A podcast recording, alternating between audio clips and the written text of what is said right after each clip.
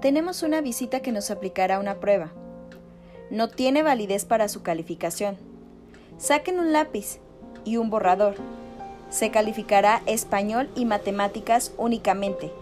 Gente llegando a nuestro salón de clase con un mundo de hojas. Son algunas frases y recuerdos que tenemos al escuchar las palabras pruebas estandarizadas.